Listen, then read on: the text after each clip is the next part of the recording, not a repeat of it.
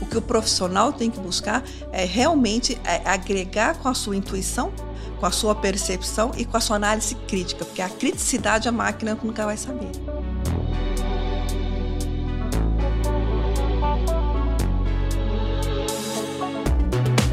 A evolução do mercado financeiro, as habilidades para crescer nessa área. Pega papel e caneta que esse episódio está recheado de lições.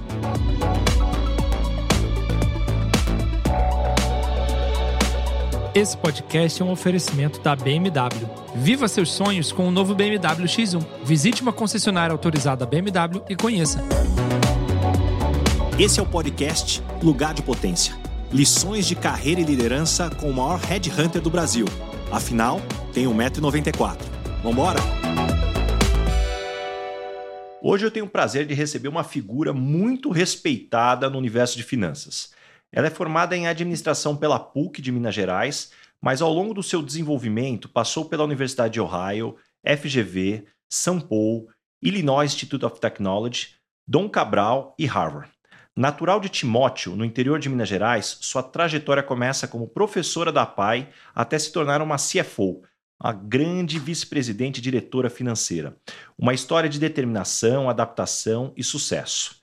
Ela passou por diversas empresas, entre elas Rexon, Siemens, Thomson Reuters e atualmente ela é CFO da Siena. Ela ainda faz parte do conselho da Embraer e da MCM Brand e anteriormente foi conselheira de Furnas.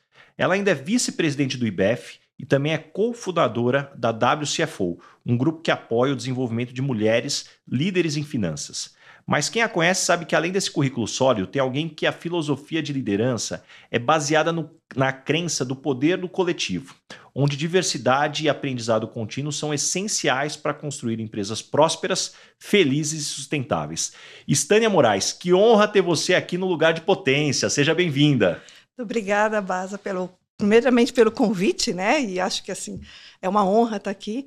É muito bacana ter fazer parte desse seu projeto. Muito legal. E vamos começar aqui. Como é que foi tua criação em Timóteo? Quais eram as carreiras que estavam no teu radar quando você era mais nova? Ah, ser professora, né? Como você colocou aí, né? Eu não tinha assim muitas ambições na época, né? A cidade do interior, aquela coisa assim bem mineira, tradicional, família tradicional mineira. Quantos habitantes né? tem Timóteo? Eu costumo brincar que tem 79.999, porque era 80 mil, eu, eu saí e nunca mais voltei. Então, assim, está nessa faixa de 80 mil habitantes, não é uma cidade muito grande. Infelizmente, não tem nem um cinema para a gente poder se divertir, né, vamos assim dizer. Mas era uma família, assim, eu sou de uma família muito mineira, muito tradicional, né? Então, lá, no, lá em Timóteo, minha mãe, ela falava o seguinte, que a gente precisava aprender a cuidar de filho, casa e nessa época a gente teria que fazer, inclusive, magistério para poder fazer, ter essas habilidades. Mas que ao mesmo tempo ela não queria que a gente dependesse de marido, né? Então a gente queria, ela queria que a gente fizesse um curso superior. Então assim, a minha primeira formação foi exatamente por isso. A família toda professora, minha mãe foi professora a vida toda, meu, minha avó, enfim. Então eu vim de uma família de professores, minha mãe foi diretora de escola, onde eu estudei tudo mais. E aí isso, é, é, eu gostava daquilo, né? Eu comecei na PAI com 17 anos, fui fazer voluntariado, fui simplesmente fazer um café da manhã junto com a minha mãe, que eles eram do Lions Club, né? Então a gente fazia esses trabalhos voluntários, então comecei a aprender desde cedo esses trabalhos voluntários. E, e, foi muito bacana porque eu fui nesse café e nunca mais saí. Fiquei por quatro anos lá, me identifiquei bastante com aquelas crianças. E, e o que, que você aprendeu como professora da PAI que até hoje, mesmo hoje em uma posição de alta liderança, você enxerga o impacto na profissional que você é? Perfeito, mas é, o que eu entendo é que a gente consegue desde cedo identificar a diversidade. Eu costumo dizer que eu trago, inclusive, para meu estilo de liderança, é, eu consigo identificar nos meus funcionários diferentes talentos. Por quê? Porque desde cedo eu consegui identificar nos meus aluninhos qual eram os melhores talentos que eles tinham, porque não adiantava eu querer que um que tivesse mais talento para dançar pudesse fazer um trabalho manual é, melhor. Então, eu tinha que identificar dentro da deficiência de cada um os seus talentos. E hoje eu acredito, demais nessa diversidade. A gente tem que ter talentos diferentes para poder fazer coisas diferentes. Não é todo mundo tem que ser igual. Então, eu trouxe isso até hoje e eu consigo tratar meus funcionários individualmente de uma forma é, diversa, ao mesmo tempo assim, mais acolhedora, que eles podem fazer aquilo que eles mais se identificam. E como é que surgiu essa oportunidade na área de finanças? Como que foi um estalo? Puxa, acho que fechei o ciclo como professora, quero o mundo corporativo, isso foi planejado, aconteceu é. ao longo do tempo? É, na verdade, assim, como interior, né, eu tinha uma opção de faculdade naquela época, né, que era uma extensão da PUC, na, na região que eu tinha lá de Ipatinga. Eu sou formada pela PUC de Minas, né, e era um curso de administração e ciências contábeis. E aí eu peguei e fui fazer, porque era o mais que minha mãe queria, né? Meus pais queriam que eu fizesse um curso superior. E fui fazer que é aquele que mais se identificava, né? Porque o outro era engenharia, não uhum. tinha condição. O outro era uh, ir para a área médica, também eu não tinha muita aptidão. Então eu fui fazer o curso, e eu, eu costumo dizer assim, é, é, não foi por muita opção, mas eu, talvez pela eliminação de falta de opções, eu acabei chegando nessa área de administração e, e, contábeis, né? E, bom, enfim, acabei me formando, eu nesse meio tempo, é, como interior também, eu acabei me casando muito jovem, me casei aos 19 anos, me formei e a gente, é, o meu ex-marido, na época, ele foi convidado para trabalhar numa empresa no sul do Pará. Ele trabalhava na, aqui na Cesita, tinha uma, em Timóteo, uma empresa chamada Cesita, que era é, que até hoje, né, para fabricar aço inoxidável. E naquela época ele foi convidado para trabalhar numa empresa no sul do Pará, mas já tendo uma promoção. E ele falou para mim, Stânia, você topa? Eu falei, vamos amanhã, estou indo embora, vamos embora. E lá eu a, a, única questão que tinha é que eu poderia estar começando a trabalhar na área contábil dessa empresa. Era uma empresa de sociedade de anônima, mas era um capital já começando é, com investidor no, na bolsa de valores, começando a abrir o capital. Mas era uma empresa de exportação de ferro gusa, uma empresa bem estruturada dentro de um grupo chamado Itaminas. E aí, olhando para a tua história, dá para ver que você, muito jovem, já começa a ter um destaque, começa a vir teu crescimento. Quais eram as habilidades que você acredita que você tinha no início da tua carreira que te destacaram aos olhos dos gestores lá na época? Eu acho que a, a vontade imensa de aprender, sabe? Muita curiosidade. É, imagina você eu sair da cadeira de né, trabalhar com, é, como professor e começar uma empresa. Eu comecei na área de soraria. Né, é, fazendo cheques, é, é, liberando fluxo de caixa para o meu gerente. Né? Então, eu cheguei lá com muita sede, muita vontade de aprender, muita curiosidade. Então, para eu conseguir fazer isso, eu trabalhava até muito tarde. Então, acho que a curiosidade que permanece até hoje, né? Eu, eu, eu tento é, colocar à frente aquilo que eu, puta, se eu não sei, eu preciso aprender. E fico ali até conseguir realmente desenvolver aquele raciocínio. Então, com, eu costumo até dizer uma coisa no, no, no, nesse escopo aí, Vaza, que eu eu comecei muito cedo e também eu fui, eu nasci gerente na empresa. Por quê? Porque com seis meses eu fazia tanta coisa que meu, meu gerente falou assim, Stani, acho que eu posso ir embora e você pode assumir, né? Porque realmente eu aprendi a lidar com todos esses relatórios, com toda essa responsabilidade é, dentro de uma organização. Logo com seis meses eu fui promovida realmente de assistente, eu fui a ser contadora da empresa, já assinando o balanço. Eu até gostaria de comentar isso que foi interessante que né, na época, meu gerente virou para mim e falou assim, Stânia, olha, eu não sei, seu diploma já, eu tinha acabado de me formar, né, em dezembro, em, jane, em, dezembro, em fevereiro do ano seguinte eu comecei a trabalhar nessa empresa, e em julho ele chegou para mim e falou assim, Stânia, como é que está o seu diploma? Eu falei assim, por quê? Já tem registro no MEC? Eu falei, não, acho que ainda não. Então, você, por favor, se providencie, porque você vai assinar o balanço Vamos da empresa. iniciativo ali, ó. Ele falou assim, estou te promovendo. Eu falei, como assim? Né? Aí eu sentei e falei assim, não, explica direito. Não, eu quero que você assine o balanço, estou te promovendo, você vai ser a contadora da empresa, assim, com seis meses de empresa. Então, é muita responsabilidade? É, mas, de novo, eu continuei na curiosidade, fui aprendendo e cada vez mais é, é, me aperfeiçoando nessa parte contábil, que é a minha base. Já que você está falando em aprender, me chama muita atenção no teu perfil, né? Olhando ali no teu LinkedIn, a quantidade de cursos que você fez ao longo da tua carreira, universidades, é, temas também distintos. Como é que você foi escolhendo esses cursos? É, eu, eu, a primeira atribuição que eu daria a isso seria essa curiosidade né?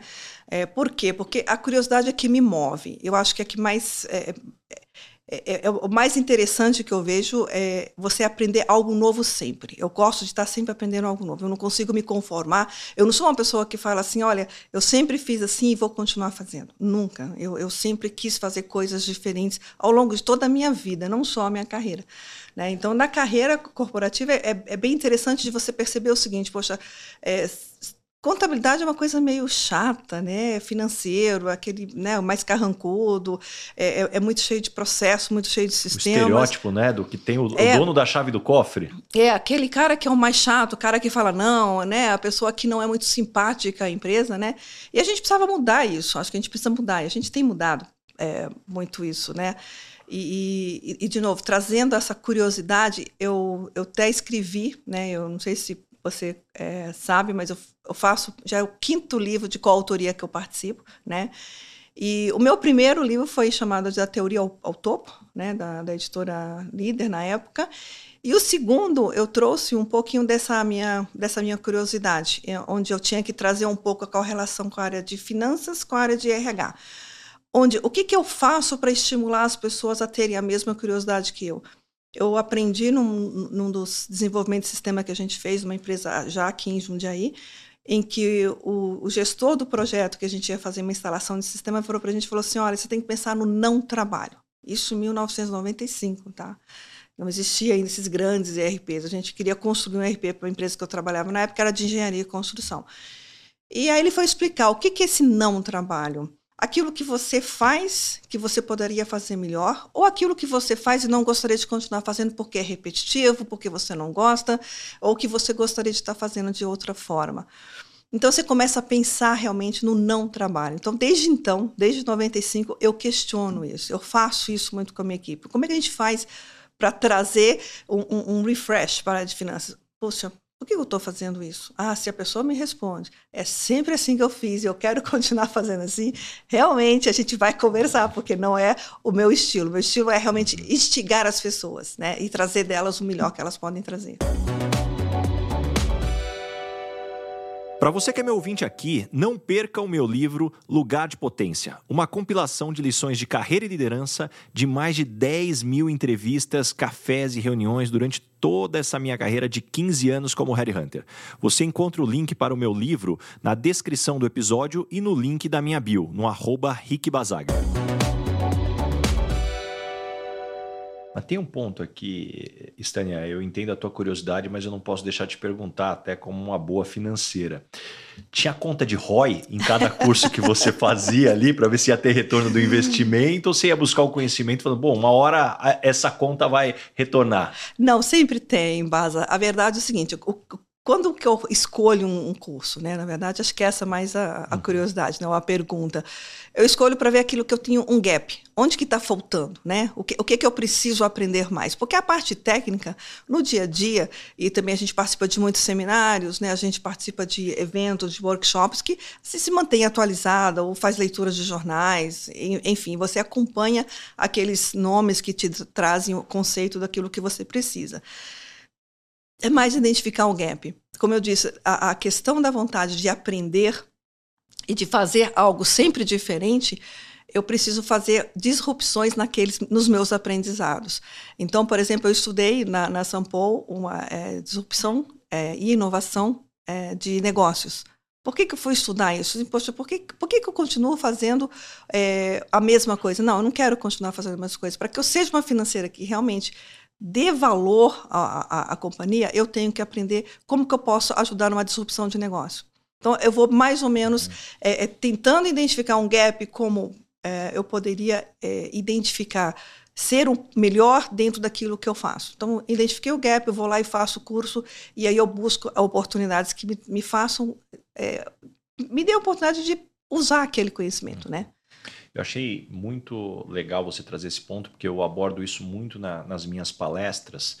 Um dos grandes erros que eu vejo os profissionais cometendo quando escolhem um MBA, uma pós-graduação ou qualquer outro curso que traga um conhecimento é não fazer antes uma análise de qual está sendo o teu bloqueador de carreira.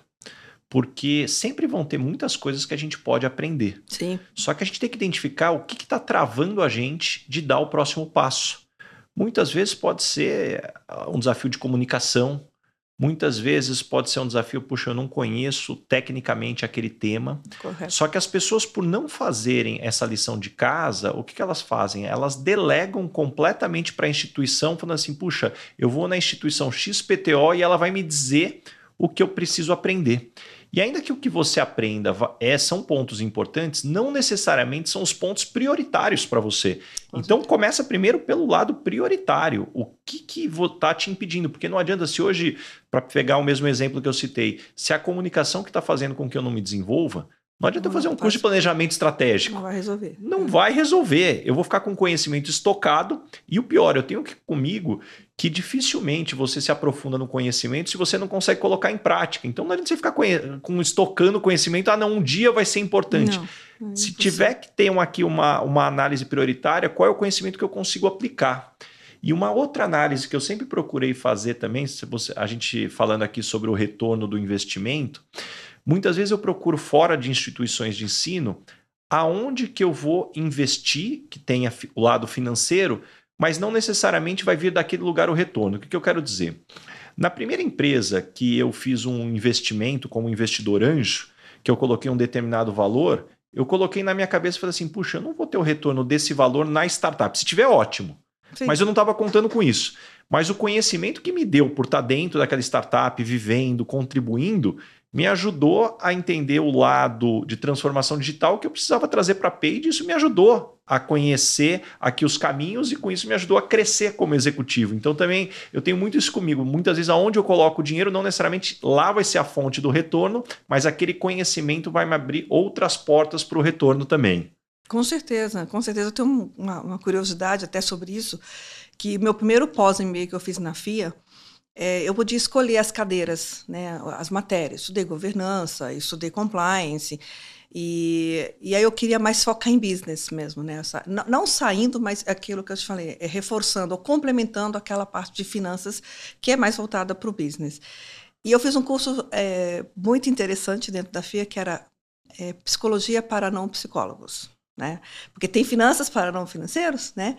E eu aprendi muito, e até hoje eu comento esse curso, por quê? Porque ele me trouxe uma, um, um, conhecimento que eu estudei Freud, estudei Jung, estudei Lacan, e ali eu consegui entender algumas técnicas é, que são aplicadas e por que aplicar determinada técnica é, dentro das empresas ou não, e por que né, a, a, questão da psicologia, né, de, o que aprender. É, eu, eu, acho que a psicologia ela, é, ela, é, ela te aguça essa questão de você conhecer melhor as pessoas, né? E assim mesmo. Né? Então ela me deu essa oportunidade. Então assim, quando que eu vou usar esse conhecimento? Todos os dias. O que eu aprendi isso lá em, não me lembro a época, faz foi 2001, esse curso que eu fiz na FIA, eu uso até hoje, né? Eu falei, poxa, nossa, eu lembro da aula. É, isso é Lacan, não, isso é comportamental. Não, isso é Freud. Freud explica, né? Aquela brincadeira. Mas é que você falou, você tem razão. Nem sempre na hora que você está aplicando, fazendo investimento, é o momento que você vai ter o retorno. Você, dificilmente a gente faz com esse objetivo. Né? Ah, eu vou ter um retorno X% porque eu estou investindo X no, num curso. É, não necessariamente assim, mas você usa a todo momento. E aproveitando da tua experiência, Stania, quais foram as principais transformações que aconteceram na área de finanças, de quando você começou para os dias de hoje? Talvez quais as principais transformações que nos levaram a chegar até aqui? Nossa, Bacana isso, né? Há 30 anos atrás, é, eu costumo dizer o seguinte: a gente fazia vouchers de lançamento, né? Fazia na mão. A gente escrevia assim: débito, crédito, é, histórico, histórico padrão, histórico e valor. Deve, e, e, tinha que somar aqueles vouchers, entregava para o departamento é, de processamento de dados, que era um pessoal assim extremamente é, é, diferenciado, né? Muito e eles técnicos, fala... né? Não, eles falavam uma língua que a gente não entendia, né? Era mais ou menos assim, então a gente não podia nem chegar, a gente não tinha computadores na mesa, né? Era um lápis e caneta mesmo, e aquelas maquininhas de fazer cálculo. Hoje a gente é, tem um chat GPT, né? A gente não precisa nem mais fazer cálculo, né? Hoje as máquinas fazem os cálculos para gente. Então essa transformação toda mostra que cada vez mais que a gente tem que ter é, é, no, no, trabalho hoje em dia, né, o, o, que o profissional tem que buscar é realmente é, agregar com a sua intuição com a sua percepção e com a sua análise crítica, porque a criticidade a máquina nunca vai saber. Então, essa transformação digital toda que a gente tem que passar, que a gente ainda está passando por ela, a gente tem que começar a entender o nosso papel. E o nosso papel é trazer essa análise mais crítica é, dos números e trazer é, mais. É, é, a curacidade aos números trazendo essa, essa análise, né? esse, esse, esse compromisso com a, é, não simplesmente aceitar o número, é, não sei se você entende o que eu quero dizer, não uma questão simplesmente de fazer um balanço, mas sim um balanço com uma análise um pouco mais aprofundada. E, e eu estou aqui analisando tudo que você falou, tem um outro elemento que eu queria explorar, que na tua experiência fica, fica muito nítido, considerando tudo que a gente está falando aqui, o que, que muda em trabalhar numa empresa nacional e numa multinacional? É, bacana. É, eu comecei né, num grupo Itaminas, um, um grupo é, nacional mineiro, na época ele tinha a siderurgia, mineração, uma série de, de, de, negócios, né? E o que me fez mudar realmente na minha época foi a questão da governança mesmo, tá?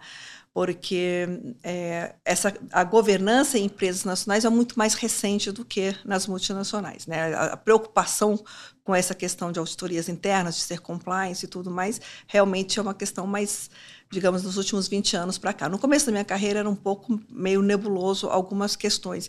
Então, quando eu me vi, por exemplo, quando eu vim para Jundiaí, eu comecei a trabalhar numa empresa mais de dono, mais nacional, eu comecei a perceber assim que eu precisava mudar esse é, é mudar o meu, meu estilo profissional para empresas multinacionais para entender um pouco mais dessa finança mais corporativa dessas finanças mais é, estruturadas né? Não aquela coisa do dia a dia assim do, do, que o dono pensa só né? Mas como é que o, o, o mundo vê o mundo mais corporativo. Então essa mudança foi mais exatamente que eu queria ter essa experiência. E como lá na minha, lá em Timóteo, a minha mãe virou para mim e falou assim: "Olha, eu quero que vocês aprendam inglês". Mãe, mas para que eu vou aprender inglês em Timóteo, né? Não, eu quero que você aprenda inglês, porque isso um dia vai ser importante para você. E o que me diferenciou, na verdade, foi ter o inglês que eu comecei com 10 anos de idade lá na minha cidade e aí eu nunca mais parei de estudar o inglês também, sempre gostei. E eu falei assim, acho que agora está na hora de eu entrar e começar a utilizar, né, esse meu conhecimento para na minha profissão. E foi realmente que eu fiz o, a, a virada.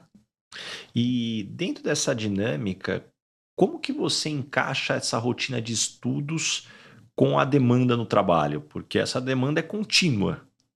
É, hoje em dia, ainda bem, as empresas elas têm esse, é, essa abertura para a gente, né? Lógico, a gente tem que ter isso em consenso com a nossa, com a nossa é, gerência, mas é porque normalmente o, o curso você faz fora do horário de trabalho. Né? Então você tem que ter uma disciplina muito grande de ter que ter o final de semana, é estudar final de semana, é estudar no feriado, é, é não parar mesmo por conta de é, priorizar as coisas. O trabalho sempre é o primeiro, né? Você tem que entregar, tem que entregar. E eu sempre aprendi desde o meu primeiro trabalho, viu, Baza, do meu primeiro gerente. Não importa se você trabalha uma vez por semana ou todos os dias do mês. O importante é você entregar o resultado, o seu trabalho, na hora. Né? Então, assim, se você precisar um dia ou outro se ausentar, porque você tem um, um estudo para fazer, se você não se isso não interferir no seu trabalho, na sua entrega, tá tudo bem. É lógico, isso tem que ser tudo bem planejado e, é, digamos assim, combinado com toda a sua equipe, com todo o seu trabalho, né? Mas a, a conciliação vem mais da sua entrega como profissional muito mais do que a da rigidez, assim, de ah, eu não posso fazer isso na hora do, do meu expediente ou só posso fazer determinado horário, só depois do expediente. Mas normal, normalmente a gente busca conciliar essas coisas, é, mas com é, um pouco mais de antecedência, né? Porque a gente é muito de prever as coisas, né? Mas a financeira adora. A gente prevê tudo, a gente faz provisão de tudo, a gente analisa tudo antes de fazer, né? É, e tem um, um, ponto aqui que você falando sobre a disciplina, o final de semana, é, toda essa entrega. Tem uma frase que me lembrou aqui, eu acho que até fiz um post esse, há esses tempos, que eu sempre tive aqui: use os seus finais de semana para construir a vida que você deseja, não para fugir da vida que você tem. Né? Porque tem gente Correto. que usa o final de semana ah, só festa, bebedeira, e de novo, todo mundo de vez em quando precisa dar uma relaxada. Mas se o final de semana for só para fugir da vida que você tem, você não vai conseguir construir a vida que você deseja. É claro que quem está me escutando aqui muitas vezes pode pensar, pô, mas aí é só é só estudar, só ralar no final de semana, vai vir um burnout. Assim, não, gente, calma. Tudo na vida é uma questão de equilíbrio. É. Então, nem tanto de um lado, nem tanto do outro. Eu acho que é tudo uma questão de você é, organizar bem. Agora eu deixo aqui para você uma mensagem de um de nossos parceiros. Toda empresa precisa de bons parceiros. Só assim a gente consegue ir mais longe, superar metas e ter sucesso. Por isso, a CPFL Soluções quer ser a sua parceira. Eles são especialistas na energia que transforma negócios e podem te ajudar a economizar até 30% na conta de energia elétrica da sua empresa. Simule agora sua economia em cpflsoluções.com.br/simulador. E, e aí, falando dessa evolução, tem um ponto que me chama muito a atenção também do teu, da tua carreira, que eu quero te perguntar: em que momento você decidiu que ser uma conselheira seria um passo importante? Porque hoje eu vejo como algo muito desejado entre os altos executivos e não é algo simples nem óbvio. E eu vejo que você conseguiu encaixar muito bem, puxa, já passando por empresas, poxa, Embraer, Furnas aqui, pô, parrudo negócio aqui como conselheira. Me conta como é que isso aconteceu. É interessante isso. Acho que foi um desenvolvimento bem natural. Tá? Eu comecei a, a entender e buscar o que, que seria ser conselheira. Né? É, fiz também um, uma análise criteriosa em qual escola que eu deveria estudar para entender o, qual é o papel do conselheiro, porque é, é, é importante a gente se preparar, né? Então, é, eu, eu, me lembro como se fosse hoje. Eu fui no meu primeiro congresso do IBGC foi em 2016, final de 2016, e lá tinham mais de 700 pessoas. Mas, olha, Baza, nós éramos assim, talvez. Eu não sei se 1% de mulheres, tá? Mas tinham muito poucas mulheres, né? E aquilo me deu muito. Eu fiquei muito curiosa. fui assistindo, assistindo as palestras, né? E foi na época, inclusive, da que mais me chamou a atenção foi uma palestra da Odebrecht sobre governança. E eles tinham acabado de passar por todo o problema né, que eles tinham passado. E, e foi uma mulher que foi falar sobre governança, que ela era a diretora de governança da, da Odebrecht. Então aquilo foi tudo me chamando muito a atenção e me trazendo assim, e por que não? Né? E fui e continuei estudando e entendendo cada vez mais qual era o papel do conselho. E aí eu, eu encontrei a, a, nossa nossa amiga em comum, a Cris Axé, fiz uma entrevista com ela e falei com ela, olha, eu quero aprender, eu quero ser conselheira um dia, mas por quê? Porque eu acredito que eu posso contribuir não só pela minha bagagem, mas sim pela minha vontade de realmente fazer, é, de, de, trabalhar com essa questão da estratégia e a, e a, perpetuidade das empresas, né? Porque o conselheiro ele tem essa, essa premissa, né? Ele tem que trazer a continuidade do negócio, ele tem que garantir essa continuidade. E isso é um, não é um papel muito do financeiro, né? É um papel mais estratégico. Então, isso me chama. Me, eu gostei bastante desse, desse novo papel e hoje eu digo que eu nasci para ser conselheira, tá? Eu, eu, adoro o que faço, adoro ser financeira, mas ser conselheira tem sido um, um grande presente. E como você conseguiu conquistar a primeira oportunidade como conselheira? Que talvez essa é uma grande dúvida que muitas pessoas têm. Sim, eu até fiz parte também do, do livro lá, Mulheres em Conselho, né? Eu escrevi o meu capítulo lá, e lá eu menciono duas coisas que eu acho que são importantes. É, os três conselhos, é, hoje eu tenho o quarto, né? Que eu entrei, eu fui indicada por mulheres, né? Por incrível que possa parecer, existem poucas mulheres, mas tem mulheres que ajudam mulheres, né? E, e, o, e o primeiro mesmo veio, que foi o o A4S, que é Accounting for Sustainability, que ela é patrocinada pela realeza britânica, né, onde a gente tem um, um, um, grande papel na sociedade de trazer a sustentabilidade para a área de finanças. Isso, o príncipe, o, o, atual rei Charles trabalha há mais de 20 anos com essa organização, ela existe há mais de 20 anos, foi onde nasceu o relato integrado, outras, é, outras é, relatórios importantes que hoje sustentam a, a, os, os, relatórios para as empresas, né, que criam os relatórios para as empresas. Então, lá dentro a gente faz toda essa esse treinamento, a gente, a gente traz toda essa evolução para o, o, os profissionais de finanças é, abraçarem mesmo a sustentabilidade.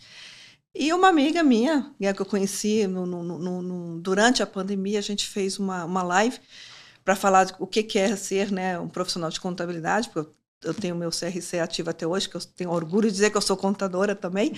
Então, a gente estava lá falando sobre mulheres na contabilidade e tal, e ela falou assim, a gente se conheceu, ela falou assim, Stani, você não quer fazer parte do, do conselho dessa organização assim, assim, assim, assim?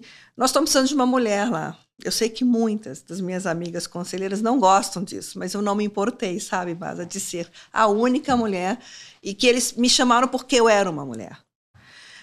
Eu acho que isso é um viés, né? As pessoas acharem que ah, não tem uma mulher, preciso colocar uma mulher. Mas é lógico, a gente só vai colocar se a gente só vai se a gente tiver aquela competência mesmo, né? Eu acredito que a mulher ela tem, ela tem que ter esse cuidado e a gente tem. Né? Então, a minha primeira oportunidade veio através dessa necessidade de ter uma mulher num conselho e eu aceitei, eu aceitei o desafio e veio com muito bom grado, que até hoje eu estou lá e hoje eu estou como co-chair, não estou mais só como conselheira, estou participando agora da estratégia, do planejamento da, do capítulo Brasil para essa organização internacional. Então, assim, é, é, não tem nenhum problema de você aceitar um convite, pá, preciso de uma mulher, legal, que é uma mulher, vamos lá e a gente vai poder fazer o papel, que é importante, independente do sexo, mas é, você ter a oportunidade porque você é mulher, isso não é nenhum problema, não é demérito, pelo menos minha, no meu ponto de vista.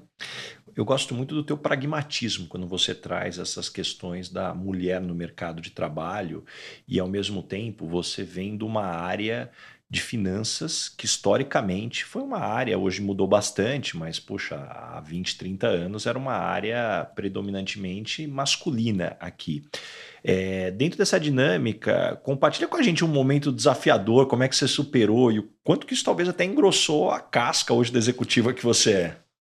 É verdade. É, eu costumo dizer que até hoje a gente precisa trabalhar muito, né? A mulher ainda nessa área de finanças, ainda somos 15% né, no, no nível de diretoria. Ainda tem muito caminho para andar. Mas é, é, é, eu, eu, gostaria de comentar dois, dois pontos que foram bem importantes na minha carreira e que eu falo muito para as minhas mentoradas, que é, que é disruptivo, né? Quer dizer, isso imagina isso há 20 anos atrás. Eu, quando eu tive meu primeiro filho, eu, eu acabei perdendo esse bebê. E eu, quando eu fui para engravidar desse filho, eu cheguei para o meu, meu diretor e falei assim: olha, agora eu quero ter meu filho. E eu parei a minha carreira. Parei por um ano. Eu engravidei, tive esse filho, infelizmente eu acabei perdendo, e fui voltar para o mercado de trabalho. Eu já estava aqui em São Paulo. Isso foi lá em Minas, né, que aconteceu. Eu tive esse bebê e tudo. Só que quando eu vim para São Paulo, eu não arrumava emprego. Eu só ouvia o seguinte: não, você tem 24 anos, casada. Não, você vai engravidar, a gente não quer. É, eu só ouvia não por conta dessa, dessa minha característica por ser mulher, ser casada e a possibilidade de engravidar já era um terror para os, os recrutadores naquela época. Estou falando isso há 26 anos atrás, que meu filho hoje tem 26 anos, né, o mais novo. E, e, e fiquei mais ou menos um ano Tá? Um ano nessa busca, as pessoas só ouvindo não e não e não. E eu não desisti daquilo, porque eu precisava voltar a trabalhar, eu gostava do que fazia e sempre, tá bom, vou fazer o seguinte, eu vou voltar para Minas, porque lá eles me conhecem, lá eles vão me dar trabalho. Mas, na verdade, eu acabei recebendo uma oportunidade aqui em São Paulo, acabei ficando aqui, e eu consegui voltar para o mercado depois de um ano. Então, assim, não tem problema você fazer essa parada. Né? A maternidade pode atrapalhar, pode mas vai depender muito daquilo que você realmente deseja fazer. Então eu dei aquela parada, só que com a parada, o que, que eu fiz? Eu acabei voltando um, um passo, né? Eu já era gerente lá na, na, no, no, na, no, Grupo Itaminas, eu já tinha toda uma, né, uma, fazer uma gestão de uma equipe já. Quando eu, eu retomei, eu retomei um degrau a menos. Né? Eu fui, voltei a ser uma, uma subcontadora, quer dizer, uma supervisora ainda. Mas isso também não me atrapalhou. Não, não, não foi assim aquela coisa que, ah, travou. Não, não travou. Eu continuei e aí eu engravidei. Né? Eu engravidei nessa empresa, eu já estava lá como, como é, supervisora, né? E assim, quando eu engravidei, o meu chefe, eu fui falar para ele e, e, ele ficou muito chateado comigo. Ele virou para mim e falou assim: Poxa, mas que coisa, né? Como assim? Você... E agora, né? Eu falei: Não, peraí, isso aqui não é nenhum problema. Deixa eu te avisar uma coisa que Ser mãe, para mim, é muito importante. Então, é, se isso é um problema para a empresa, eu não vejo nenhum problema em desligar da empresa. Né? Eu perco os meus direitos, mas eu não perco o meu direito de ser mãe. Então, para mim, a maternidade é muito importante. A maternidade não pode ser um empecilho para você ter a sua carreira, você dar uma parada, você voltar e você retomar a sua carreira por ser mãe. Isso é, eu acho que até assim, é, talvez essa flexibilidade que a gente tem por ser mulher, né, que a gente tem que amamentar, a gente tem que ficar perto, a gente tem que cuidar, é a barriga que cresce, é a nossa, né? Todo os hormônios que mexem dentro do nosso organismo, que faz toda uma, dá mais fadiga, dá, mas a gente dá conta. É importante a gente saber que é possível sim conciliar a carreira com a maternidade. E, Stânia, já que você está comentando aqui uma aula, na verdade, essa tua narrativa aqui, pô, essa tua história aqui, os teus aprendizados, mas você é muito conhecida por teu envolvimento em iniciativas de mentoria. E, na tua opinião, qual é a importância da mentoria na carreira, seja para o mentor ou para o mentorado? É, é verdade. É um aprendizado mútuo, né? Tanto cada mentoria que eu dou, eu aprendo é, muitas coisas também, né? O que é mais importante é trazer essa realidade para quem está do outro lado, que quer chegar onde você está. E, e, e o mais gostoso disso, até me arrepio quando eu falo isso, porque é emocionante você poder trazer é, as possibilidades e, a, e, e, dar a mão para alguém que quer chegar onde você chegou né? E, e trazer é, é a pessoa para o seu lado e, e, acompanhar a carreira dela, porque na verdade a mentoria você acaba criando amigos, né? Então assim eu tenho é, de 2020 para cá que eu comecei a, a, essa carreira de mentora, né? Apesar de ser uma, uma atividade pro bônus, né? Uma atividade é, além daquilo que a gente faz, mas eu na verdade eu, eu ganhei 12 mentorados, ganhei 12 amigos, né? São 12 pessoas com quem eu ainda me relaciono. Quer dizer, não é uma coisa que você vai lá, faz e acaba. Não, você continua acompanhando a carreira da pessoa de uma forma assim, até carinhosa, porque ela chega assim para você e fala assim: "Olha, Stanley, você tem um minutinho porque eu tô com tá acontecendo uma coisa comigo, eu preciso falar com alguém. Posso falar com você?" Isso é muito bacana. Né? Então, esse crescimento da pessoa através dos seus aconselhamentos, não é nem aconselhamento, o que a gente faz, a pessoa pensar um pouco mais sobre ela, né? Em que momento da vida que ela está, o momento de carreira que ela está e onde ela quer chegar. E o onde ela quer chegar, estava até hoje de manhã, eu, eu, eu dei uma mentoria para uma, uma moça bem bacana. E eu, a gente está traçando exatamente esse plano. Falei assim, bom, agora vamos colocar no papel o que, que você precisa fazer para chegar nesse período de tempo que você está colocando para você. Que o importante é a pessoa se sentir né, na, na, na, na direção da própria carreira. E uma coisa que eu aprendi e falo muito para meus mentorados: você que faz sua carreira, não é a empresa. Né? Você é o dono dela. É você que é o protagonista da sua vida, o protagonista da sua história, o protagonista da sua carreira. Né? Então, se você entende que você precisa fazer algum movimento, faça, porque é importante para sua carreira. Se não tem que fazer movimento, tem que fazer um estudo, ou, ou qualquer coisa que você identificar, não pense que o seu chefe vai fazer isso por você. Muito dificilmente vai fazer, por mais estruturada que seja a empresa. É você que tem que ditar aquilo que você quer e onde você quer chegar. A primeira pergunta que eu faço, você já falou para o seu chefe seu plano? Você já falou para né, quem interessa saber que você quer isso? E a maioria das vezes a resposta é não. As pessoas eh, não dividem aquilo que ela quer. Né? E, e essa é o maior aprendizado, quer dizer, você criar essa essa liberdade das pessoas, mostrar para as pessoas que elas precisam ter essa liberdade, elas precisam se mostrar, elas precisam falar o que elas querem. É, e, e, esse ponto que você está trazendo, eu também costumo dizer muito nas palestras, feliz ou infelizmente, o seu gestor não tem uma câmera te filmando não, 24 horas. Não tem. E ele não tem um chip dentro do seu cérebro analisando tudo que você está é pensando, né? É. Então, feliz ou infelizmente, é, é a realidade. Então, se a gente não externalizar o que a gente tem de vontade, o que a gente tem de plano, de ambição, puxa, é terceirizar não só a responsabilidade, né? Mas talvez até o, o, o que eu chamo do, do direito do profissional, né? De poder preencher um espaço. Então, é claro que a hora que você fala isso para um profissional extrovertido, é um pouco menos difícil do que para o profissional introvertido. Mas uma coisa é fato: é como a, a maior parte das coisas que você faz a primeira vez na vida, ali vai ser difícil na primeira, na segunda, na terceira, depois você vai encontrando a forma, o melhor momento, né? É eu costumo dizer que chega aquelas, aquela, aqueles momentos que você quer ter conversa com o seu gestor, você já começa a escolher o dia, a hora, olha Nossa. a cara dele ali, fala, será que está num bom momento aqui? Mas você está escolhendo, né? suando, vai falar assim, não, agora vai ali dentro dessa dinâmica. E, Stani, um ponto também que eu não posso deixar de, de trazer aqui para te perguntar.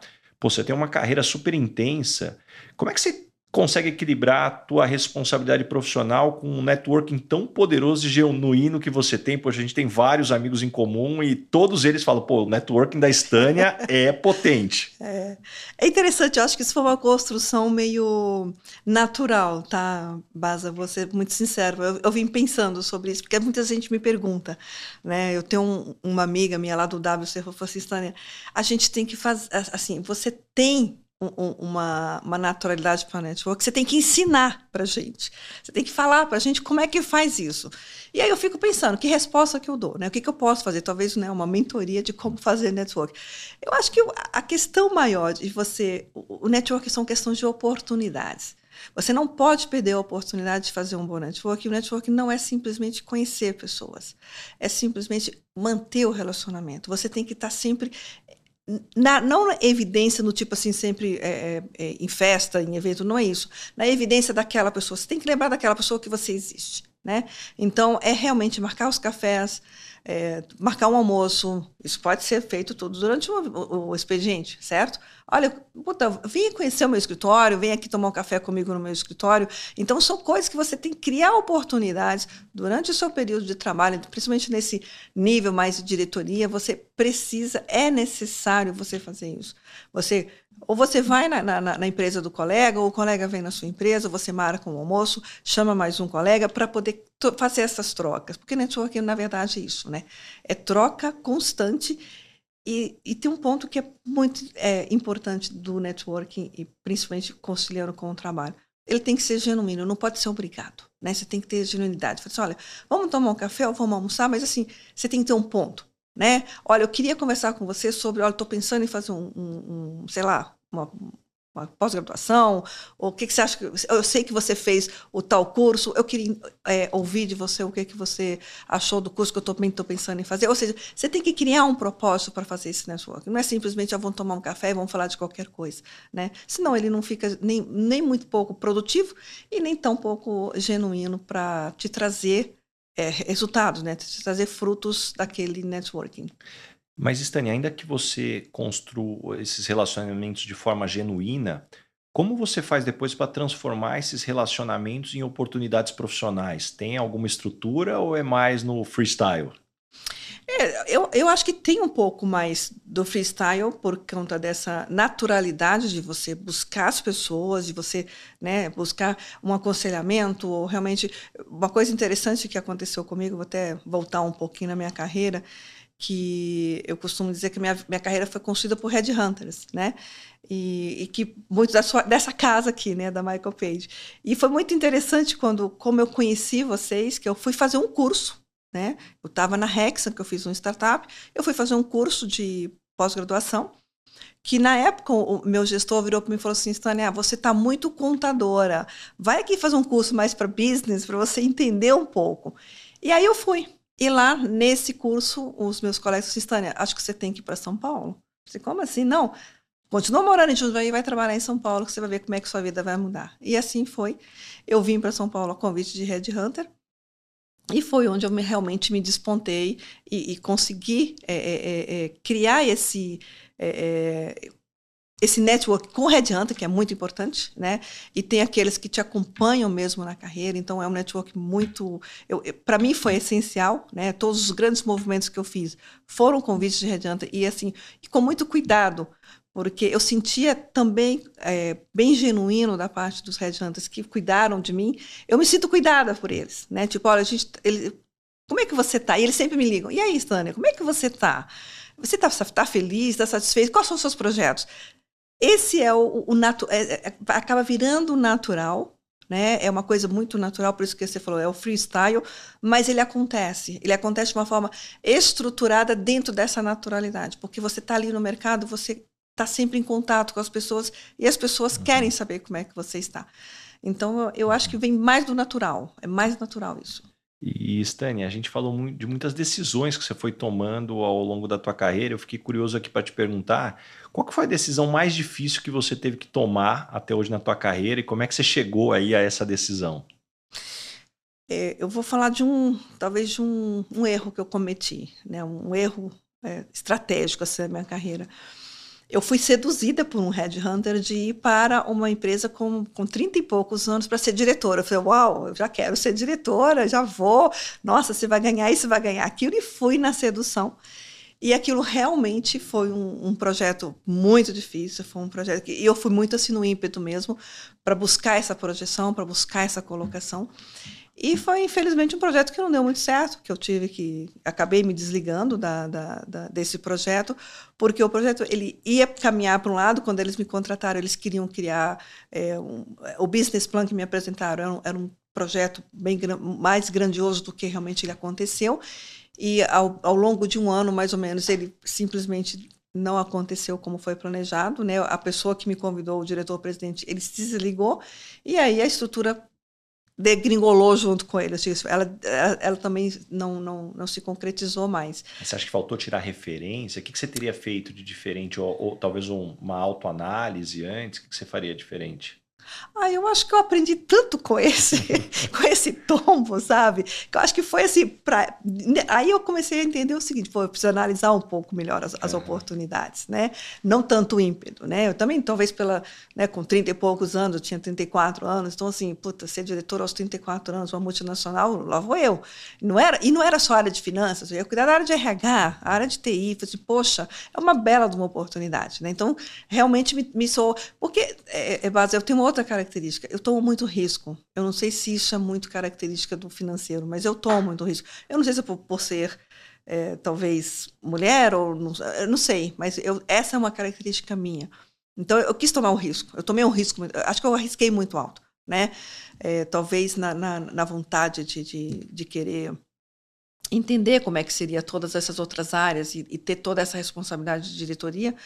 É, eu aprendi muito lá. Eu vou ser sincera para você que foi onde eu comecei a entender essa parceria do financeiro com o diretor geral, com o diretor presidente, onde esse meu diretor virou para mim e falou assim, Stan, eu quero que você, como diretora financeira da empresa, faça contato e tenha um bom relacionamento com, meu, com os, os, meus dez maiores clientes. Você imagina, eh, antes, eu não tinha pensado em fazer isso. Né? Então, ele veio, foi nessa organização, foi nessa, nesse tempo que eu comecei a entrar em contato como financeira, conhecer o meu cliente. Então, eu marcava cafés e, e, e, é, almoço, eu ia na casa do cliente, né, para conhecer, para conversar, de financeiro para financeiro mesmo, ou seja, começar a criar esse relacionamento. E aí o que aconteceu? Eu me desliguei dessa empresa e fui trabalhar no meu cliente. Então, assim, foi, um, foi meio que assim um, um tropeço, né? E que fazendo uma análise me ajudou a crescer também, né? Eu acho que a gente sempre tem que olhar o lado bom das coisas. Eu sou muito otimista também, sabe? E, Stania, para a gente fechar esse primeiro bloco, uma coisa que eu acho muito legal no teu perfil, é, primeiro você é bastante autêntica, mas também parece que você está sempre se divertindo, fugindo do estereótipo que você já comentou aqui no início ali, talvez do que era aquela visão antiga que existia sobre o financeiro. Como é que você faz para manter esse astral? É, então, é, acho que o otimismo, né? Acho que a primeira coisa que a gente tem que ter é assim, me acordar, assim, eu, eu sempre digo assim, todo dia que eu acordo é um, é um dia novo mesmo, uhum. né? Por mais que eu tenha problema de ontem, poxa, hoje é outro dia, vamos fazer tudo diferente. O que eu puder fazer diferente, eu faço. Né? Então, eu acho que a, a, essa vontade de estar sempre aprendendo alguma coisa nova ou acordar com esse ímpeto. Hoje é um dia novo e tudo pode ser diferente de ontem, traz essa, essa energia, sabe? Essa coisa de, poxa, ai, não, não, não, vou ficar reclamando porque aconteceu ruim ontem, vai ser melhor hoje. Com certeza, hoje o dia vai ser muito melhor. E a gente acaba se divertindo, né? Porque é, é, quando você tem essa, essa intenção de fazer diferente ou de fazer melhor, as coisas realmente acontecem de forma diferente e, e lógico, se você quer fazer melhor, vai ser melhor.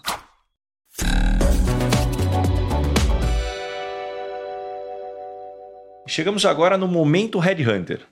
Stânia, qual que é a pergunta que você sempre faz nas entrevistas para contratar alguém para o seu time? É, eu gosto de conhecer a pessoa, eu gosto de entender como é que ela se enxerga. Então, eu sempre faço uma pergunta com três perguntas. É, eu peço que a pessoa me diga o seguinte: olha, se eu é, chamar alguém que já trabalhou com você, seu par, o que, que essa pessoa vai dizer de você? E se eu ligar para o seu chefe, o que que, né, algum outro chefe, o que que ele vai dizer sobre você? E o que que ela acha sobre ela? o que, que um subordinado dela já falou, acha sobre ela. Por que isso? Porque quando eu faço essa pergunta, quando eu, eu, eu crio essa, essa, a mesma pergunta, só que em momentos, em, digamos prismas assim, diferentes. em prismas diferentes, obrigada, eu consigo identificar o quanto que a pessoa se conhece e o quanto que ela recebe feedback. Porque se ela me responder a mesma coisa nas quatro perguntas, significa que aquela é a visão só dela. Se ela me traz uma visão diferente, olha, o meu chefe, ah, ele vai falar que eu sou é, é, comprometida, ele vai dizer que eu sou uma pessoa assim, assado. E você, o que, que você acha? Ah, eu acho que eu sou extremamente exigente comigo. Então, ela tem que trazer essa, esse conhecimento do que, que é um feedback. Ela, aí ela me traz, poxa, eu recebo feedback. Não, eu não recebo feedback. Ou eu recebo e não aceito. Eu só uhum. aceito a minha verdade. Então, é, isso para mim é definitivo para poder entender a pessoa. E que tipo de pessoa não dá certo trabalhando com você? Aquela pessoa pacata. Porque para mim, eu até acredito que a gente contrata pessoas muito parecidas com a gente. E eu, na minha carreira, eu contratei mais mulheres do que homens, tá? Eu, isso acho que é um viés mesmo, tá?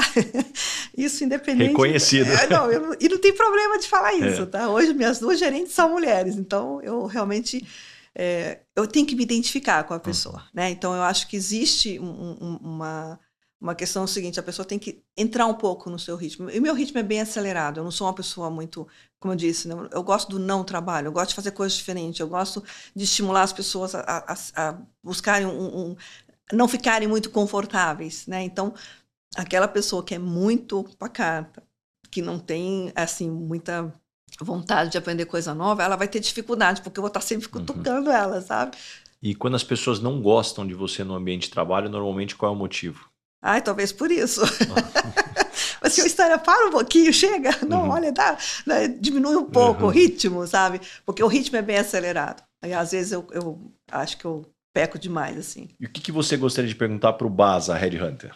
Eu, eu gostaria de entender como é que vocês hoje veem, né? Vocês como headhunters estão vendo essa questão mesmo da diversidade. É, isso está sendo realmente uma coisa é, genuína das empresas? Você enxerga isso como um ponto de realmente preocupação ou simplesmente estou cumprindo tabela? O que eu enxergo, e, e, e, é interessante ver essa evolução, que isso, se eu puder fazer uma analogia, é como se fosse um pêndulo. Talvez há 10, 15 anos, era praticamente inexistente. Sim.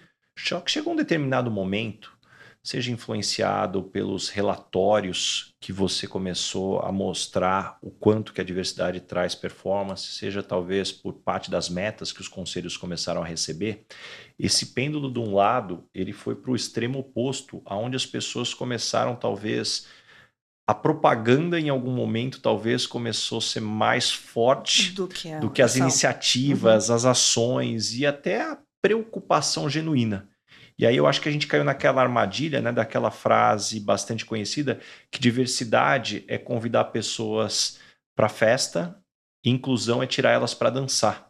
Então eu vi muitas iniciativas de recrutamento, puxa, recrutamento às cegas, vamos fazer Sim. vagas afirmativas, ou em alguns momentos até cotas, mas eu vi pouco treinamento para preparar as lideranças para realmente receber pessoas diferentes. E incluí-las. E incluí-las exatamente dentro dessa dinâmica. Então, essa é uma ficha que me parece que está caindo agora para as empresas e tentar também entender quais são as prioridades. Porque às vezes eu vejo as empresas de forma até muito genuína falando assim: puxa, a gente quer trabalhar cinco pilares de diversidade. Só que na hora que você quer tentar é, endereçar todos os temas de uma vez, eles acabam perdendo força. Sim. Então acho que tem essa dinâmica aqui, talvez para completar, o quanto que isso talvez não vai contra as metas atreladas a bônus. Porque Sim. incentivos modelam comportamento. Se você está esperando que as pessoas façam só pela, vamos colocar, pela. Deixa eu tentar identificar a palavra certa, só pelo interesse genuíno e depois você só está remunerando pelo resultado na pancadaria. Da mesma forma. Não vai dar certo. Então eu vejo que tem, a gente está justamente nesse momento de, de mercado. Bacana. Que bom, porque a gente precisa mudar. A gente precisa mudar e a gente está evoluindo. Eu acho importante aterrizar essa bola aí e a gente tomar cuidado aí para não ficar só no, no lado da propaganda Sim. aí. E, Stania, chegamos agora no momento, dona Ângela. Ai, meu Deus. Complete a frase. eu sou esquisita por quê? É porque eu sou incansável, eu sou imparável. Porque, assim, é realmente ter uma, uma pilha que não, né, Duracel lá, Lembra? o Duracel do, do coelhinho ali. é, aquela coisa que não para. É. E qual é o perrengue ou situação engraçada que você já passou no mundo corporativo? Poxa, acho que tem vários, né? Acho que a gente passa isso o, tempo todo, principalmente quando você está fazendo, né? Eu já participei de algumas startups, né? Então, assim, perrengues mil, principalmente na parte... É, eu tenho um que é bem engraçado, que eu fui... Na época, eu fui fazer o startup da Hexan, né? Lá, no, lá em Jundiaí. E eu tinha vários processos tributários para resolver. Uma pasta assim gigante com vários processos de importação. E eu tinha que ir lá no posto fiscal. E eu fui, todos os dias eu ia aquela fila quilométrica e cheguei na hora para o cara atender. Eu me lembro como se fosse hoje, o fiscal lá, naquela paciência que eles têm um cara foi reclamar, né? Poxa, mas vocês demoram demais. Olha, peraí, esse negócio de produtividade é na empresa de vocês. Aqui a gente trabalha no nosso ritmo. Eu achei aquilo fantástico. Eu falei, gente, como é que eles conseguem reconhecer que eles têm um ritmo diferente do nosso, né? uhum. né? E eu, pô, acho que eu não serviria nunca para ser funcionária pública. E caminhando agora para o final, Staniel, o nome desse podcast é Lugar de Potência. Qual que é o teu lugar de potência? Que tipo de situação o ambiente pode jogar lá que você nada de braçada? Ah, é construir algo novo, algo do zero. Startup, para mim, é, é, o que eu mais gosto de fazer. Eu já fiz. A Siena foi né, o último, né, o atual que eu estou, é o último que eu fiz. É, isso me motiva demais, porque assim, você tem que fazer é, é multitask mesmo, né? Aquela coisa de você fazer várias coisas ao mesmo tempo. Na Hexam, por exemplo, que foi a primeira multinacional que eu fiz startup, a primeira nota fiscal eu emiti na mão porque o sistema não estava funcionando, né? Então, assim, é, é, aquela coisa do imprevisto, você conseguir lidar com o imprevisto e ainda assim conseguir entregar. E me conta uma verdade que as pessoas não costumam dizer e, na sua opinião, é fundamental para se ter sucesso. É, ah, eu acho que a verdade é que tem que é aquela frase que quem, né, quem Deus ajuda quem cedo madruga, né? As pessoas têm que entender que precisa mesmo se dedicar. Né? Não tem atalho, tem que não ralar. Não tem, não tem, assim, ah, todo mundo acha, é fácil para você que está aí. Não, não foi fácil chegar, mas a gente precisa entender que tem um caminho a percorrer, né? Então, as pessoas podem achar que é fácil, mas não é. A gente tem que ter muita dedicação. O que, que você aprendeu nos últimos 12 meses, seja em conhecimentos ou habilidades? Nossa, que legal, porque nos últimos 12 meses eu fiz acho que uns seis movimentos bem interessantes, de Austin a Israel, a Europa e Brasil aqui fazendo um curso é, de, de um workshop de inteligência artificial lá na KPMG, que eu achei fantástico. E estou lendo, acabou me, me, incentivando a ler um livro chamado 2041, não sei se você já, já não, leu. Conta pra gente. É, é assim, é, é, um livro que você tem que estudar, não é um livro para ler só. Chama 2041. 2041, do chinês, que agora me faltou o nome dele, é Cao Fu Li. É, onde ele traz é, a realidade da. É, ele vai lá para 2041 como se já tivesse usando todas as inteligências artificiais que a gente que ele imaginava que teria dentro de um conto de um é, juntamente com um outro escritor de ficção científica então ele mixa um romance, uma, história uma história com a, a, ele traz para a realidade da inteligência artificial. Aí ele explica um pouco melhor. É muito bacana. Então, assim, é, é, bem instigante, né? Porque é uma coisa que eu tenho estudado e trazendo essa questão da transformação digital. É, lá em Austin também trouxe muito isso, né? Então, essa questão da inovação. É, então, nesses últimos 12 meses, eu tenho focado muito. Austin, lá no South by Southwest. Isso, eu estive lá. É, foi uhum. pela primeira vez que eu fui lá, por curiosidade. Igual, não, não foi nenhum curso, foi realmente uma curiosidade de chegar assim, o que, que tanto falam sobre essa, esse. que na verdade é um festival, né? não, não, não é um curso que você faz. E, e, realmente é uma dimensão assim, é, abre muito o seu horizonte, tipo assim, a quantidade de coisas, a diversidade de coisas que você aprende. E eu assisti uma palestra que mais me intrigou foi do, do artista, do Homem de Ferro, Robert Downey Jr., né? Ele, ele trouxe exatamente essa questão da cibernética, né? Da, da, da, da segurança da cibernética. E, e mas o que mais me intrigou foi o seguinte, foi lá que eu comecei até pensar assim, dez vezes o que, que eu posto. Porque, é, assim, a gente não imagina o que eles fazem com o que a gente posta. Principalmente na, na, na, dark web.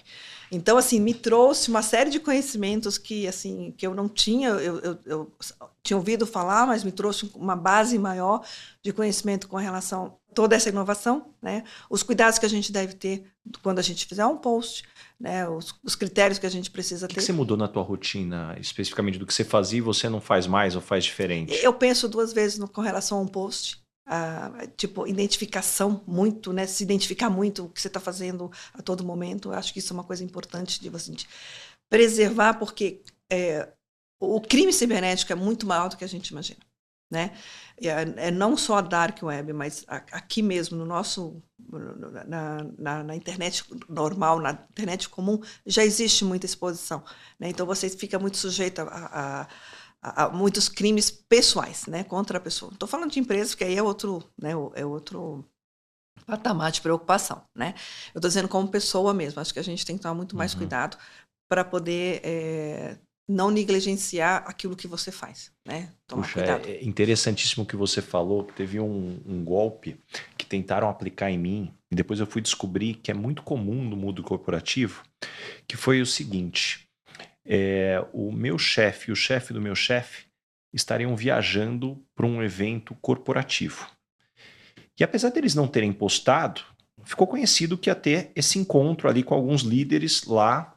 É, e aí, um número do Reino Unido me manda uma mensagem como se fosse o CEO da empresa Olha. falando: Baza, puxa, é, eu sei que os teus gestores estão viajando, então eu preciso falar direto com você aqui. A gente está num deal secreto aqui, então eu preciso muito Uau. que você é, fale com um advogado aqui, porque ele vai te dar uma conta que a gente precisa fazer um depósito para não conseguir aqui.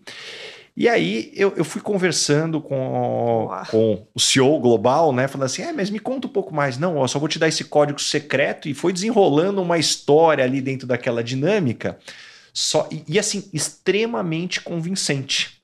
Só que teve um elemento que a pesquisa deles falharam, e aí logo de primeira eu matei e vi que não era o, o CEO, né? Ele me chamou de Ricardo. Ah, pronto. E nem de base, não de base. Todo mundo me chama de base. Então, assim, é, olha só como teve que ficar atento. É. Na hora, enquanto eu falava com essa pessoa, eu consegui mandar uma, uma mensagem, né, pro, pro, pro nosso chefe. Eu falei, ó, uma mensagem muito estranha do número desconhecido, eu acho que é fraude. Ele, porra, Baza, toma cuidado, porque já aconteceram com outros executivos aqui da empresa. E depois eu fiquei sabendo que, obviamente, que essas notícias não vão parar na mídia, mas o CEO de uma grande empresa aqui no Brasil, infelizmente, foi demitido porque ele caiu num golpe e autorizou a transferência de alguns milhões de dólares para um fraudador então, olha só como isso está muito perto e cada ambiente que você circula, do mundo executivo Exatamente. ou nosso pessoal, quando é, é, te ligam falando que o seu filho, pegaram o seu filho, ou so, ligam falando que ah, pegaram a sua mãe, ou é. aquela coisa, troquei de número e vou pedir dinheiro. Não, é, é, essa questão vai, vai sendo customizada né, pela, pelos golpes. Sim, não, e, e, e, isso a gente só fica sabendo se eles contam pra gente, né? Quando acontece com a gente, a gente fica naquela, na incerteza ainda, né? Então, é, realmente me chamou muita atenção. E outra coisa que eu aprendi muito, que eu estive em Israel, infelizmente está nessa situação de guerra, falei assim, graças a Deus que eu fui antes da guerra acontecer, um país maravilhoso, pessoas maravilhosas, assim, puta, tecnologia de ponta mesmo, são pessoas muito voltadas para essa transformação e muito... É, muito bate muito de frente, né? Ou seja, é, se encaixa muito com aquilo que eu acredito, que eles usam muito do compartilhamento, sabe? Eles compartilham o que eles têm, eles gostam, eles fazem tudo no coletivo. Então, bom, então são, como eu te falei, né? São vários aprendizados aí, tem, teria mais história para contar. E, Stania, me indica três pessoas bacanas para eu convidar para esse podcast e ter uma conversa como essa. Nossa, tem várias pessoas, né? Eu diria que Poxa, pode ser só mulher? Vamos lá, eu quero uma boa lista, tenho certeza que vem boas indicações. É, eu vou te indicar a minha mentora do programa que eu estou fazendo do PEDEC, é uma mulher extraordinária, ela é um ícone da, do setor de energia no Brasil, chamada é, Solange Ribeiro, né? ela é maravilhosa, gosto muito dela.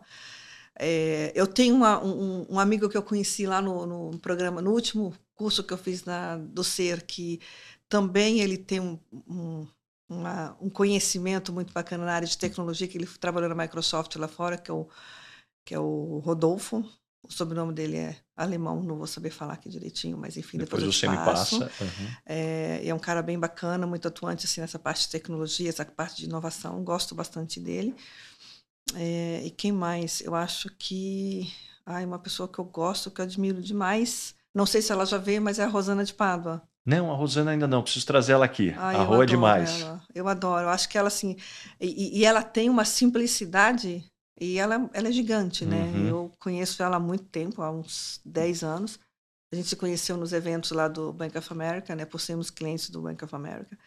E, e ela me passa essa tranquilidade de, né, de pessoa e, e profissional É, e muito família também. muito, super competente. E, enfim, acho que Uhum. são as três pessoas aí. Depois, se quiser mais, eu tenho mais Legal. uma lista. E, Stênia, tem uma pergunta que eu faço para todo mundo que passa por aqui. O que, que é felicidade para você? Felicidade é poder você ter liberdade de fazer o que você quer. Uhum. Na hora que você quer, como você quer fazer. É, e é lógico, né? Tem, tem seus limites aí, mas assim, o, o fato de você ter a liberdade de fazer as coisas que você gosta, que você quer fazer porque você gosta, eu acho que não tem preço, né? Como diz o Masterclass, né? É priceless. Uhum. né? você faz com prazer, você faz com alegria. Então, é, descubra que, aquilo que você gosta de fazer e você faz com, com alegria, pronto, aí a, aí a felicidade está tá Muito dentro. bom, adorei, Stênia. Ó, antes de você ir embora, tem um presente aqui para Ai, que você. chique! um óculos da Longchamp, a Machon, que é o nosso parceiro aqui. Eles Nossa, são fabricantes, distribuidores dos óculos da Longchamp aqui no Brasil. Deram uma olhada no teu perfil, falando, ó, manda esse para Ó. Stânia que ela vai gostar aí. Eu vou experimentar. Ó, já aqui. experimenta aqui, ó, já fica pro vídeo aqui, olha só, muito legal, muito bom, muito bom. Obrigada, obrigada. E, e, Stânia, antes da gente fechar aqui, como é que as pessoas te encontram? Quais projetos vêm pela frente?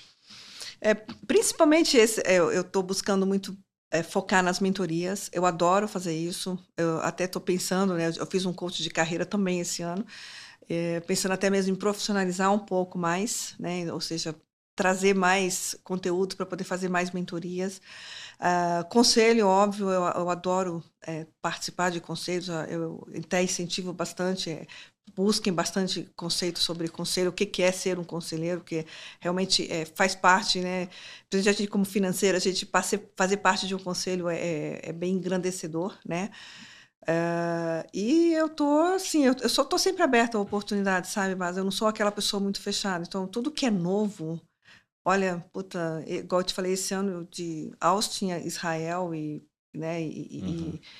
e eu acabei indo parar lá em em, em- Zurich, lá na, na Suíça, só para assistir o show do Elton John, que ele ia embora, né? Ele parou de cantar, né?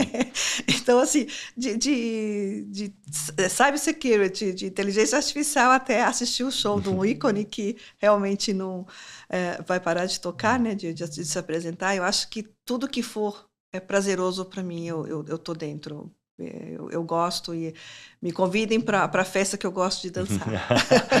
Muito bom, Stânia. Puxa, quero te agradecer aqui. Eu tenho certeza que todo mundo que nos escutou até aqui saiu com páginas e páginas de anotações, muitos insights, muitas lições. Para quem está nos escutando aqui, já aproveita, compartilha esse episódio com seus amigos, com os grupos de WhatsApp aqui, porque tem muita coisa bacana. E principalmente, Stânia, obrigado por abrir tua agenda aí, super disputada aqui, para a gente conseguir fazer esse bate-papo. Faz tempo que eu queria ter essa conversa aqui contigo e eu adorei. Muito obrigado mesmo. Não, o prazer é todo meu e assim, eu vou convidar todas as minhas amigas, não só para assistir, mas para estarem aqui. Muito tá? bom mesmo, adorei. É, é- é, assim, é engrandecedor a gente poder compartilhar. Eu adoro essa palavra para mim é, é meu sobrenome, né? Vamos compartilhar e quanto mais a gente compartilha, mais a gente aprende. É isso Muito aí. obrigada. Muito obrigado, valeu. Valeu. Esse foi mais um episódio do Lugar de Potência com Ricardo Basagra. Não esqueça de assinar o podcast e também indicar, compartilha com todos os seus amigos. E principalmente, se você está escutando através da Apple, deixa sua avaliação lá que eu vou ficar muito grato com vocês. Arroba Rick Basaglia, espero a sua mensagem, qual foi o insight que você teve com esse episódio. Um abraço e até a próxima. Uma produção, voz e conteúdo.